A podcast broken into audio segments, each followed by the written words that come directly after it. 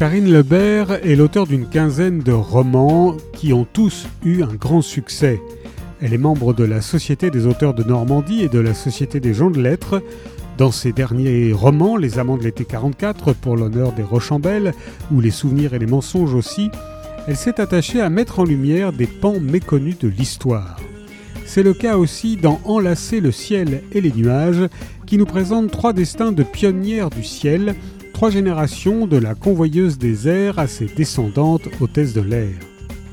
Des années 30 à 2010, entre passé et présent, s'entrecroisent les destins d'Elisa, Audrey et Lily, qui en plus de leur lien du sang ont la même passion de leur métier de l'air.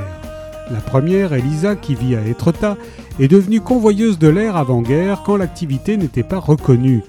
Dans des avions sans confort, la jeune femme est en charge de passagers malades, elle s'envole surtout en Afrique accompagner les expatriés. Après la Seconde Guerre mondiale, la mission d'Elisa a été de ramener les déportés en France.